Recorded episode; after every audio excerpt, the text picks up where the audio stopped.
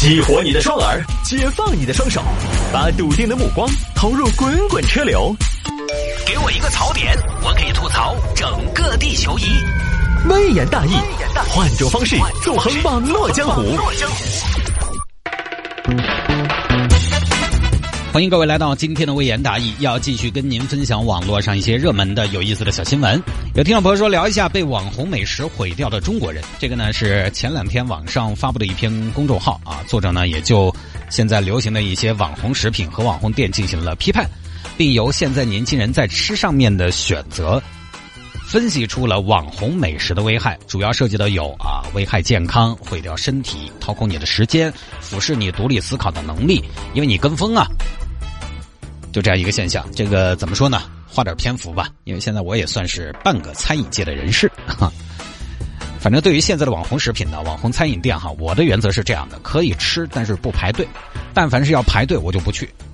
我这辈子吃饭到现在没怎么排过几次队，不是说我人脉广泛到哪儿不用排队，而是真的我觉得没必要。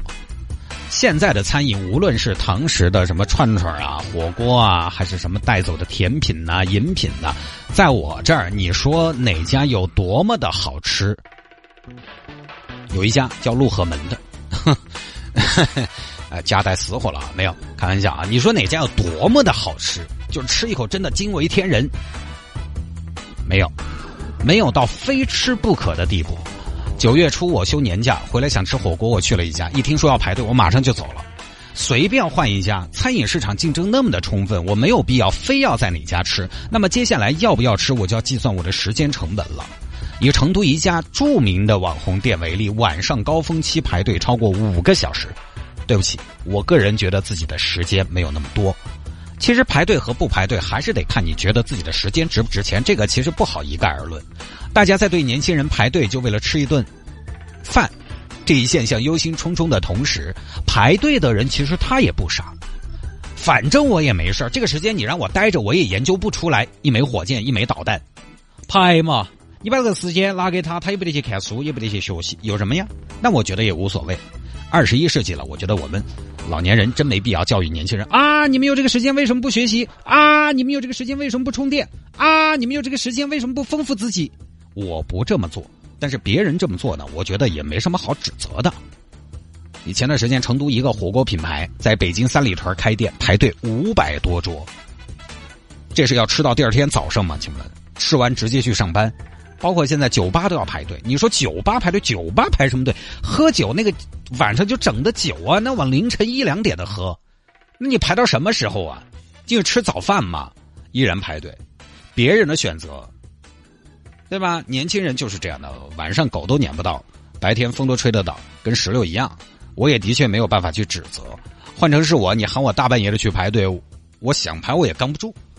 从健康上来说，我也确实没有办法去教育一个年轻人要注重养生。健康问题自古以来其实都得不到年轻人的重视，为什么？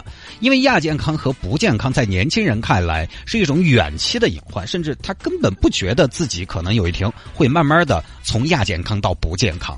当你有健康的时候，你是体会不到健康的重要性的。你如果没有生过一次大病，你是不会发现自己的求生欲原来是那么的强的。而生命悬而未决给你带来的恐惧又是那么的巨大的，当你的体检报告上边箭头没有超过两三个的时候，你不会在乎自己的健康上有什么需要规划的。在一个人最健康的人生阶段，你跟他谈你要注意健康，就好像你现在去跟马云说：“哎，小子，要节约的哦。”就是一样的效果，都不想理你，人家人节约什么呀？有什么好节约的？相比之下，对于健康的年轻人来说，他们会。认为快乐更重要，因为那是眼前看得见、摸得着、吃得到。他们会认为认同更重要，因为那是他们最缺乏的。你现在这个年纪，你年纪轻轻，你跟我谈自律，我都还没怎么放纵过，我怎么知道自律的好处？所以，通过健康的角度来达到年轻人拒绝网红食品的目的，我觉得不太现实，也无济于事。而且，我想说的是，哈。就是大家很多时候呢，把这种网红食品妖魔化了。其实并不是所有的网红食品、网红美食都是形式大于内容，都是炒作出来的，并不是所有的网红餐饮都是靠着炒作和跟风的。成都有一家网红店，就是我前面说的那一家排队五小时的，我坦白说，人家的品质和性价比是真的非常不错的，至少在同类竞品中，我觉得它是满满的诚意，它是把品质和性价比做得数一数二的。抛开它排队这点，实际上我本人都是很愿意去的。其实很多的网红餐饮，并不是说就只炒作、只宣传就不练内功了，人家本身其实也不差。包括之前有一家火锅店，突然那两三年特别火。我吃过一次之后，我自己消费过一次之后，我就问餐饮业内人士，我说他们家好像那个味道中规中矩嘛，为什么生意那么好？业内人士说，他们家食材啊、性价比啊各方面是真的不错。哎，你说网红店啊，网红店、网红餐饮不健康，那好，同样是火锅，我就不信网红火锅店和普通火锅店在健康程度上有什么明显的区别，是吧？做餐饮的为什么都争做网红？其实因为这个年代就是从网上获取主要信息的。你不在网上火起来，你在线下怎么火得起来？我们现在出去吃饭，首先看的就是什么？大众点评。很多外地游客来成都了，首先就是大众点评，看热门、看评价、看口味。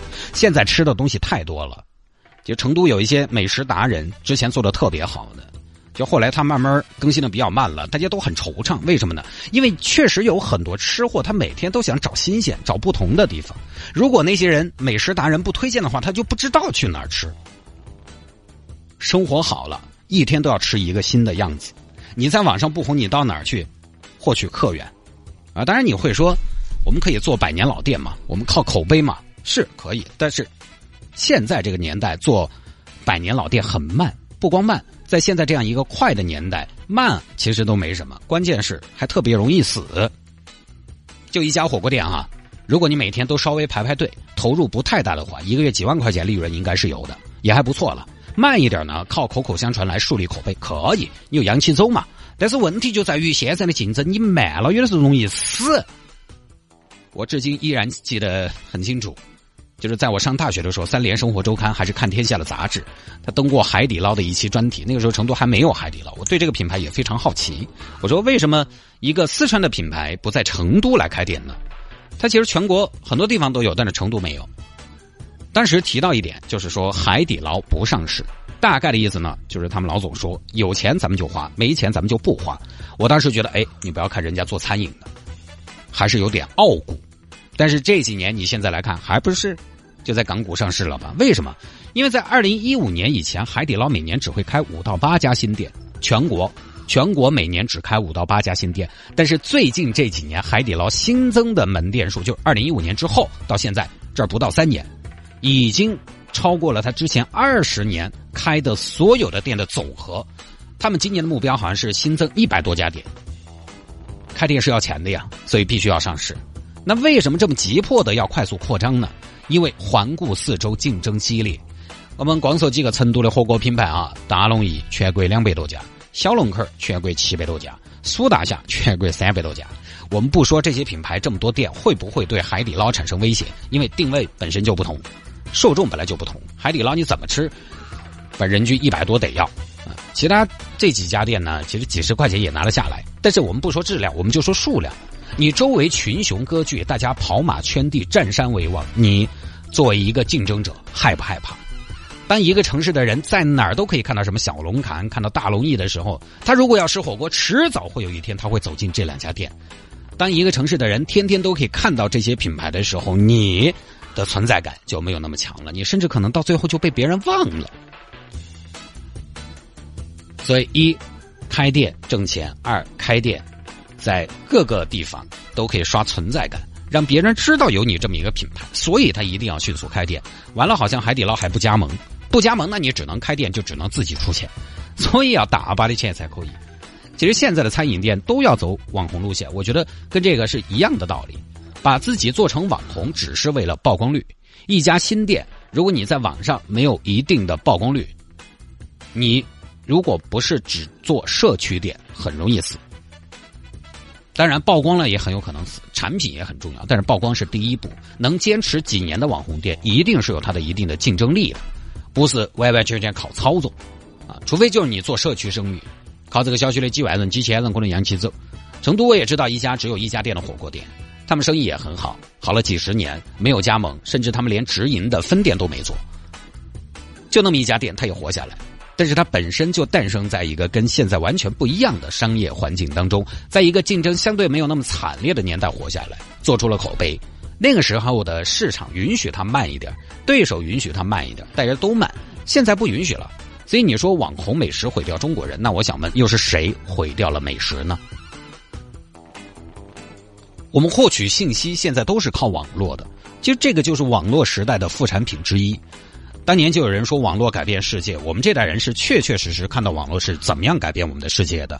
当我们的生活方式被网络改变，接下来我们的观念，甚至我们的伦理道德秩序都会重建。我个人是认为物质是先于精神的，什么样的物质决定了什么样的精神，而精神呢，有的时候用来驾驭物质。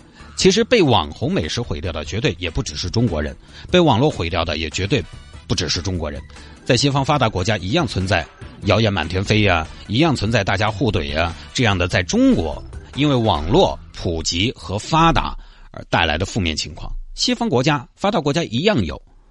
这几年有一个描述网络舆论环境的说法叫后真相时代，它其实本来就是一个舶来词。不是我们国家发明的，不是说我们国家啊，这儿网上谣言多，所以我们整了个后真相时代，国外传过来的。牛津字典二零一六年选出来的年度词汇，不光是中国，全世界只要是网络普及的地方，都有类似的问题。网络左右了我们的选择，你要吃什么，你要看大众点评；你要住酒店，你要看看去哪儿携程他们后面的评价；你要买东西，你也要看看买家秀。吃的也是一样，你大概就是看别人吃什么，你就吃什么。吃饭这件事情不就是有一个从众心理吗？看哪儿排队，反正哪儿人多，哪儿生意好，我就去吃。生意没什么人的，那肯定生意不好，那肯定味道就不好。别人都说好，我肯定也觉得它有过人之处。网络现在就像是挡在我们和世界之间的一层纱，我觉得这个趋势是不可逆的。与其说这是一个问题，不如说这是一个新趋势。我觉得不必为此着急啊！人类发展过来，从来都是在不停的出问题和解决问题。解决老问题，又有新问题。如果说我们的健康被网红食品毁掉了，那我觉得你也必须要拿人均寿命来说话。至少目前来说，人均寿命还是在不断的增长的。你吃的不健康啊，但是这个医疗技术好些了，对不对？你可能连着整到几晚上的夜烧烤、夜啤酒，最后呢病危了。但是可能这一个手术呢，又把你救回来了。总体来说，那也比百八年前的人活得更久了。你包括新中国刚刚成立那会儿。其实人均寿命也只有三十多岁，而且我相信呢，也没得几个人要天天排几个小时的队去买杯奶茶，天天那个样子，哪个都遭不住。偶尔喝一下，其实也不打紧。我个人觉得有些夸张了。现在最怕的就是什么这种标题，什么什么正在毁掉中国人，什么什么又又毁掉中国了，不至于啊。好吧，各位，这一条呢就跟大家分享到这儿啊。